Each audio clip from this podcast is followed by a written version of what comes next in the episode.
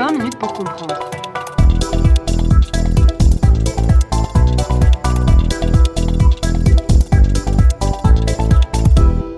Le tour du monde de l'actualité.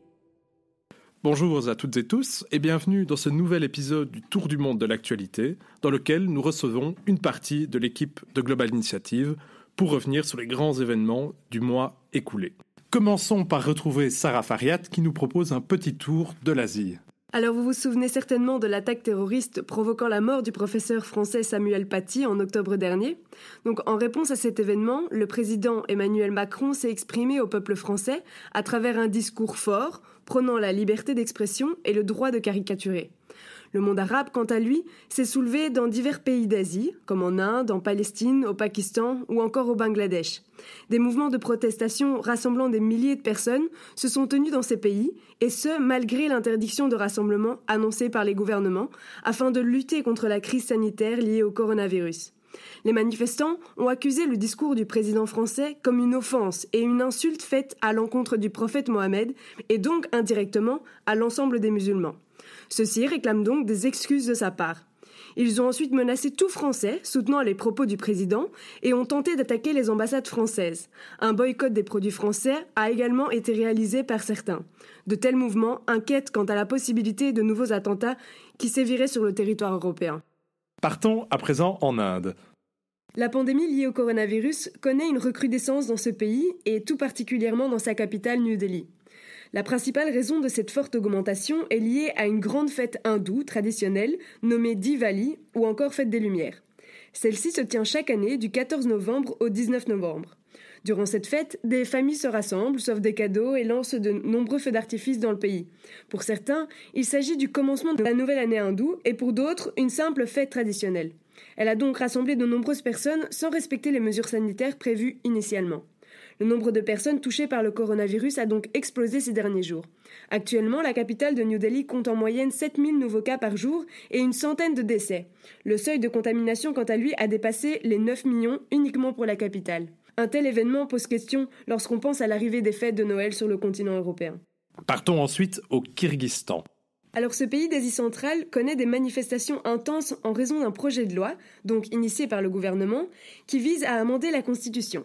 Cet amendement, il a pour objectif de renforcer le pouvoir du président.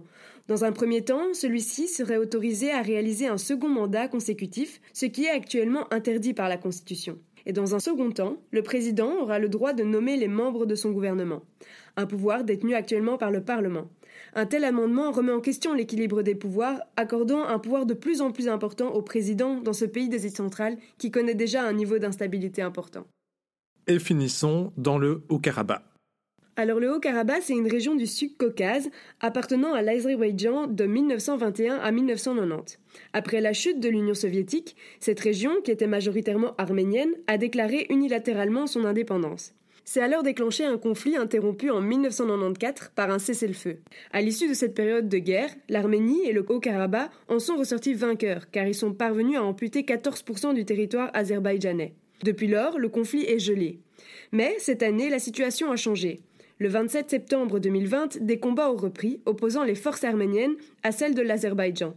Après des semaines de combats, ce 10 novembre, un cessez-le-feu a été signé. La situation semble s'être stabilisée et le conflit est donc à nouveau gelé. Néanmoins, la situation est différente du précédent cessez-le-feu de 1994. Cette fois-ci, l'Azerbaïdjan, soutenu par la Turquie, est parvenu à reconquérir une partie des districts perdus lors de la Première Guerre. Sommes-nous parvenus à stabiliser la région pour un moment? Les événements des mois qui suivent nous le diront. Merci Sarah. Retrouvons à présent Manon Tondeur. Bonjour. Bonjour. Vous allez donc nous emmener en Éthiopie. Il est compliqué de savoir exactement ce qu'il s'y passe pour le moment, étant donné que la zone est complètement coupée du monde et en blackout total dans laquelle les journalistes internationaux ne peuvent pas entrer. Mais avec Global Initiative, on a essayé de décortiquer ces informations. Depuis plusieurs semaines, un conflit armé a débuté entre le gouvernement fédéral éthiopien, donc les forces de défense nationale, et de l'autre côté des groupes rebelles de la région du nord du pays appelé État du Tigré, qui représente 6% de la population.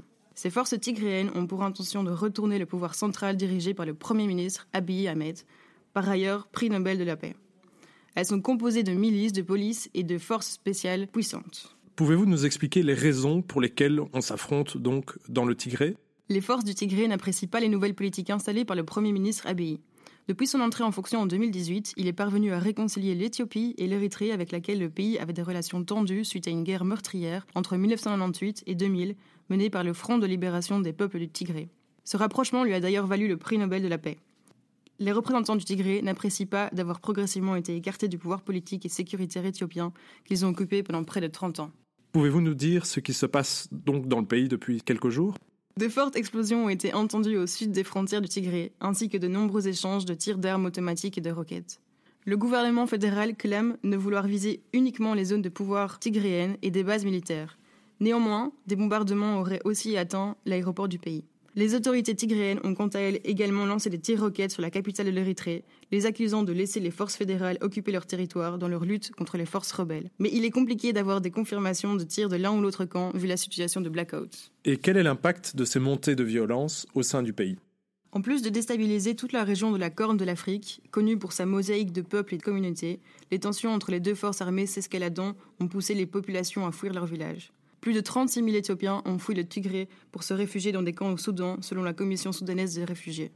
Plus de 200 000 personnes pourraient également passer les frontières soudanaises durant les prochains jours, ce qui compliquerait davantage la situation économique et sanitaire du Soudan, fortement impactée par la crise actuelle du Covid. Pour le moment, aucune acceptation de médiation ou accord interne entre les deux parties n'a été acceptée. C'est ce qu'a indiqué Antonio Guterres, secrétaire général de l'ONU, qui demande l'ouverture des corridors humanitaires pour venir en aide aux populations piégées dans les combats. Sur le plan international et régional, il y a peu de chances que les combats cessent, et les forces armées érythréennes ne vont probablement pas s'engager étant donné leur faible niveau technique et opérationnel. De plus, les discussions sur le barrage de la Renaissance, un barrage sur le Nil en Éthiopie, sujet à des négociations avec le Soudan et l'Égypte, risquent d'être fortement ralenties, ce qui n'arrange pas les affaires soudanaises et éthiopiennes. Merci Manon. Partons à présent aux États-Unis, retrouver Romain Gossin. Bonjour. Bonjour. Et vous allez nous parler du résultat des élections présidentielles américaines. Et oui Vincent, l'actualité incontournable de ce mois de novembre aux États-Unis, ce sont bien sûr les élections présidentielles. Alors ce n'est une surprise pour personne, Joe Biden est le candidat élu après une lutte acharnée, lui qui, à 78 ans, deviendra donc le 46e président des États-Unis. À l'heure qu'il est, nous en savons déjà un peu plus sur l'apparence que pourrait avoir le gouvernement Biden, puisque celui-ci a décidé de jouer la carte de l'expérience et de la diversité. On peut le voir notamment dans la nomination du très expérimenté John Kerry en tant qu'envoyé spécial pour le climat, d'Alejandro Mayorkas, un fils d'immigrés cubains qui sera en charge notamment de la politique migratoire, mais aussi Avril Haines à la tête des services de renseignement nationaux, ce qui fait d'elle la première femme à ce poste dans l'histoire des États-Unis. Comme vous le dites, ces trois exemples montrent bien le changement dans la dynamique qui mêle cette fois la diversité et l'expérience. Quels seront les défis de cette nouvelle présidence et de cette nouvelle administration? C'est clairement la question que tout le monde se pose. Quelle transition proposera Joe Biden pour succéder à Donald Trump? Eh bien, la réponse semble tenir en trois mots, Vincent. Build back better. À travers ce slogan, Joe Biden fait la promesse de restaurer à l'Amérique ses lettres de noblesse, mais aussi de préparer le pays à répondre aux défis modernes. Derrière cette phrase Build Back Better se cache un plan économique colossal en vue de contrer le Make America Great Again de Donald Trump. À cet égard, 2000 milliards de dollars sont prévus afin d'assurer la transition écologique des États-Unis. Alors vous me direz que cette somme est astronomique, mais ce plan d'énergie verte, en fait, vient s'inscrire dans un énorme projet de rénovation des infrastructures qui sont très abîmées. Donald Trump avait lui-même essayé de lancer un programme similaire de remise à neuf, mais cela n'a pas abouti. Alors avec 2000 milliards de dollars, Joe Biden a de nombreux projets. Protection de zones vertes, rénovation de routes et de ponts, rénovation également des tuyaux transportant de l'eau et plus particulièrement ceux contenant du plomb, instaurer un service de transport public pour toutes les villes avec plus de 100 000 habitants et la mise en place d'une production électrique décarbonée prévue pour 2035. Au niveau social, le clan Biden propose des projets tout aussi séduisants. Entre autres, la gratuité des universités publiques pour les familles gagnant moins de 125 000 dollars par an. C'est un des points majeurs de la campagne de Biden, avec un coût estimé à 1000 milliards de dollars étalé sur 10 ans. Mais il faut garder à l'esprit que le plus grand défi que Joe Biden aura à affronter réside probablement dans la gestion de la crise du coronavirus qui touche durement le pays. En termes d'emploi, les chiffres du chômage ont explosé dans des régions rurales et dans les régions porteuses d'industries en déclin. Je pense notamment à la région de la Rust Belt, au nord-est des États-Unis, qui était autrefois le berceau de l'industrie métallurgique, où un plan spécial de relocalisation de l'emploi a été pensé pour contrer les effets indésirables de cette crise sanitaire. Biden prévoit également un rehaussement du salaire minimum fédéral, en reprenant l'idée de la gauche américaine, pensée par Bernie Sanders, et qui ferait passer le salaire minimal de 7,25$ à 15$ de l'heure. Alors, cette évolution existe déjà dans des bastions démocrates, comme la ville de New York par exemple. Toutefois, il reste 14 États qui appliquent toujours cette limite salariale et avec lesquels il faudra composer pour mener à bien cette politique. Voilà qui est clair sur le plan de la politique intérieure. Précisons tout de suite d'ailleurs qu'un podcast sortira la semaine prochaine sur l'état de la gauche aux États-Unis. Mais pouvez-vous à présent aborder le sujet de la politique internationale? Qu'est-ce que Joe Biden entend réaliser sur ce plan? En ce qui concerne la politique étrangère, Vincent, on peut s'attendre à un certain multilatéralisme de la part de Joe Biden.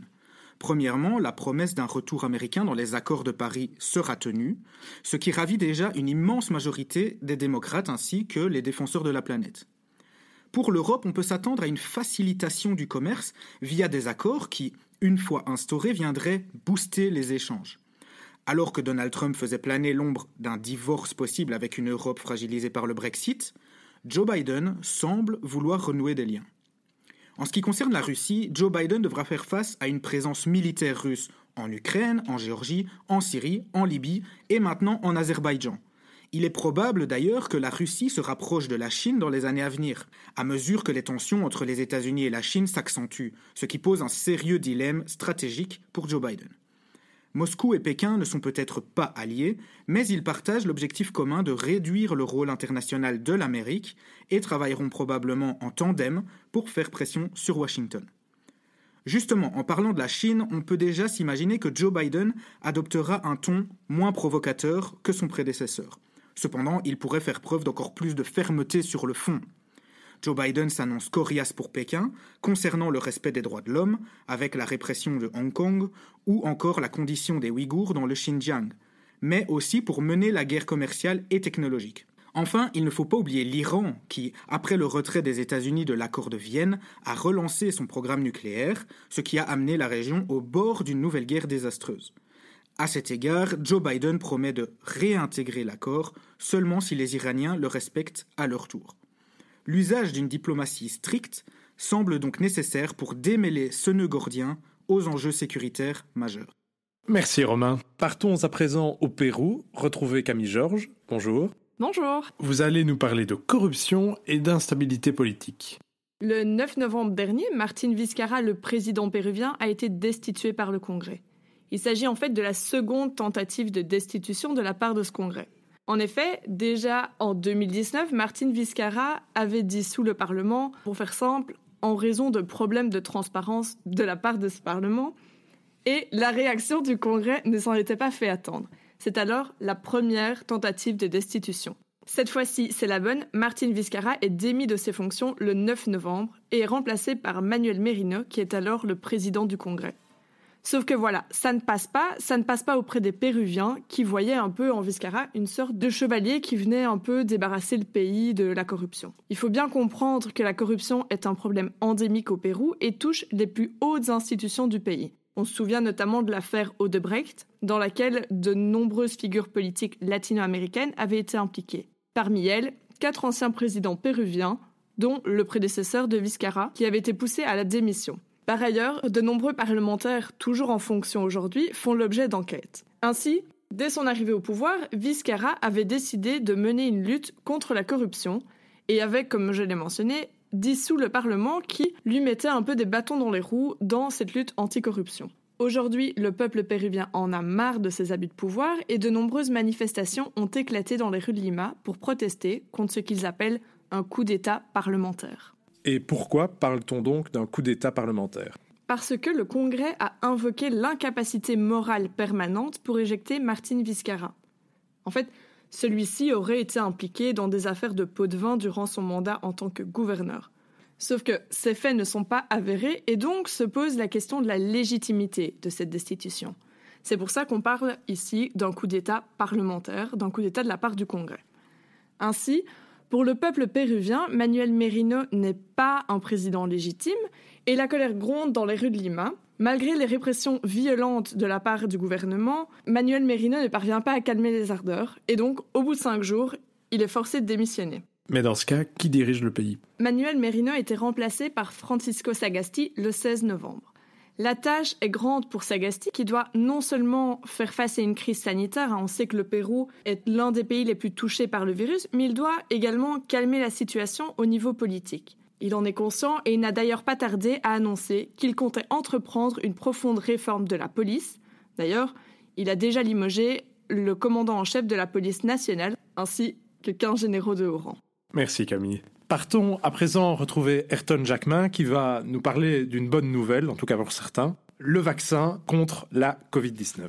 Oui, alors comment évoquer l'actualité sans parler de la Covid-19 ces dernières semaines se sont ouvertes pas mal de pistes d'avenir puisque nous avons trouvé euh, des solutions à la crise, en l'occurrence des vaccins. Le problème étant la mise en place de ces vaccins. En effet, le vaccin n'est pas une solution miracle, mais est accompagné de bien de difficultés pratiques et économiques. Alors avant même de s'embarquer dans de telles questions et de telles analyses de difficultés liées à la mise en place d'un tel vaccin, je vous propose une petite photographie et de prévisions données par l'OCDE concernant l'état économique du monde ainsi que de l'Union européenne. L'activité économique mondiale se contractera en 2020. On constatera une baisse de 4,5%, puis un redressement en 2021 estimé à 5%. Alors le PIB de la zone euro reculera quant à lui de 7,9% avant de rebondir en 2021 à 5,1%. Au sein même de cette zone euro, on constate et on observe des différences entre les pays. Par exemple, le ralentissement de l'économie française ne sera pas le même que celui de l'Allemagne. L'annonce d'un vaccin a été reçue différemment par de l'allemande. Est-ce que vous pouvez un peu préciser, clarifier tout cela? Oui, alors tout s'est enchaîné de manière très intense et à cela on peut soulever deux choses. Un côté très rassurant puisqu'on voyait très peu de solutions et de, pistes d'avenir quant à la crise sanitaire.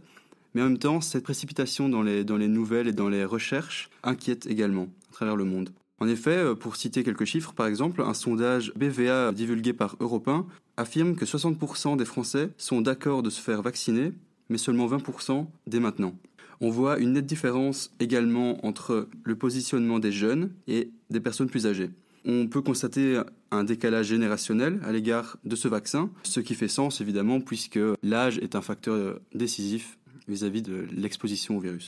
Alors on a également appris que plusieurs pays ont déjà officiellement déclaré que la vaccination ne serait pas obligatoire. Cependant, plusieurs compagnies aériennes ont émis la possibilité d'une obligation d'être vacciné pour pouvoir jouir de leurs services. Pourriez-vous euh, nous expliquer quels sont les défis qu'accompagne la création d'un tel vaccin? Là oui, il y a plusieurs éléments. Il y a certes un défi logistique, mais avant tout un défi économique. On estime par exemple que créer un nouveau vaccin coûte environ un milliard d'euros du développement clinique à la construction d'une usine. Mais dans le cas du Covid, on observe une mobilisation sans précédent de l'industrie du vaccin. Une telle mobilisation financière se fait par des accords bilatéraux ou encore l'action de certaines organisations internationales et d'institutions. On peut euh, observer ces mobilisations financières à différentes étapes du développement, que ce soit au niveau de la recherche que dans l'approvisionnement, dans la dimension plus logistique. Pour rendre compte et ne citer que la société américaine Moderna, puisque c'est celle souvent évoquée, cette dernière a reçu euh, au total 2,5 milliards de dollars d'argent public aux États-Unis. Un volet très important est celui de la logistique. Alors oui, il faut se rendre bien compte que la vaccination n'est pas une solution miracle comme je le disais, mais euh, est accompagnée euh, d'une mise en place, d'une coordination euh, sans précédent à, penser, à réfléchir. Et c'est pourquoi j'ai envie de vous présenter un peu dans l'ordre des choses les difficultés pratiques qui vont se présenter à nous. Ça commence par l'acheminement, évidemment, des, doses depuis leur lieu de production. Une réelle organisation à ce niveau-là, une coordination entre les gouvernements et les acteurs du transport aérien est à, est à planifier. D'ailleurs, l'IATA, donc l'Association du transport aérien international, appelle à une planification minutieuse pour les citer. Donc les, vaccins vont d'abord être transportés par voie aérienne, puis seulement par la route, évidemment. L'ampleur d'une telle livraison est à vrai dire gigantesque. Selon euh, encore l'IATA, une simple dose à 7,8 milliards de personnes suffirait à remplir 8000 avions cargo de type 747. Alors le transport aérien est accompagné de beaucoup de difficultés. On peut parler par exemple euh, de l'acheminement de vaccins d'un point A à un point B. Donc, en l'occurrence, pour ce qui concerne l'Union européenne, euh, le scénario le plus probable est celui euh, des États-Unis vers l'Europe. Eh bien, il y a déjà des difficultés notables, puisque selon un calcul présenté par le journal Le Monde, il faudrait un mois, avec les capacités actuelles et les règles en vigueur du trafic aérien, il faudrait un mois pour remplir seulement la moitié de l'Hexagone, pour parler que de la France. Alors l'IATA, de nouveau, appelle à revisiter les règles en vigueur sur le transport aérien, voire également les règles de travail des, compagnies aériennes pour euh, faciliter, pour maximiser euh, l'efficacité euh, de, de tels transports. Cependant, le transport aérien n'est même pas la difficulté la plus considérable puisqu'il s'agit surtout dans le transport de parler des conditions spécifiques des doses transportées. En effet, ce sont des produits très fragiles qui doivent être conservés sous une certaine température alors, selon le type de vaccin, les températures varient et tous les avions ne sont pas forcément équipés d'infrastructures propres à une telle conservation. Autre difficulté, celui d'accueillir le vaccin. En effet, tous les pays, notamment les moins développés et les plus chauds, ne sont pas équipés pour conserver le vaccin dans des conditions adéquates. Les organisations tentent d'anticiper ce problème et selon les conditions d'accueil de vaccins d'un pays, des suggestions quant au choix du vaccin en particulier seront faites aux pays concernés par les institutions compétentes. Encore une difficulté notable, il faudra pour la plupart des vaccins probablement deux injections. Donc toutes les difficultés d'ordre pratique citées seront probablement doubles. Alors comme on a pu le voir, la vaccination est un défi mondial, un défi économique, un défi d'ordre pratique sans précédent pour les pays du monde et pour la coordination que cela implique. On terminera par une nouvelle récente qui est présentée par Ursula von der Leyen, donc euh, présidente de la Commission européenne, qui a annoncé donc mardi mardi 24 novembre, un contrat avec la société américaine Moderna dans le but de fournir jusqu'à 160 millions de doses de vaccins. On voit donc que des solutions concrètes se mettent en place et qu'une vraie perspective d'avenir est à envisager. Merci Ayrton pour vos bonnes nouvelles. Partons enfin en Europe, retrouver Renato Carolo. Bonjour. Salut Vincent. Vous allez faire le point avec nous sur les dossiers chauds en Europe.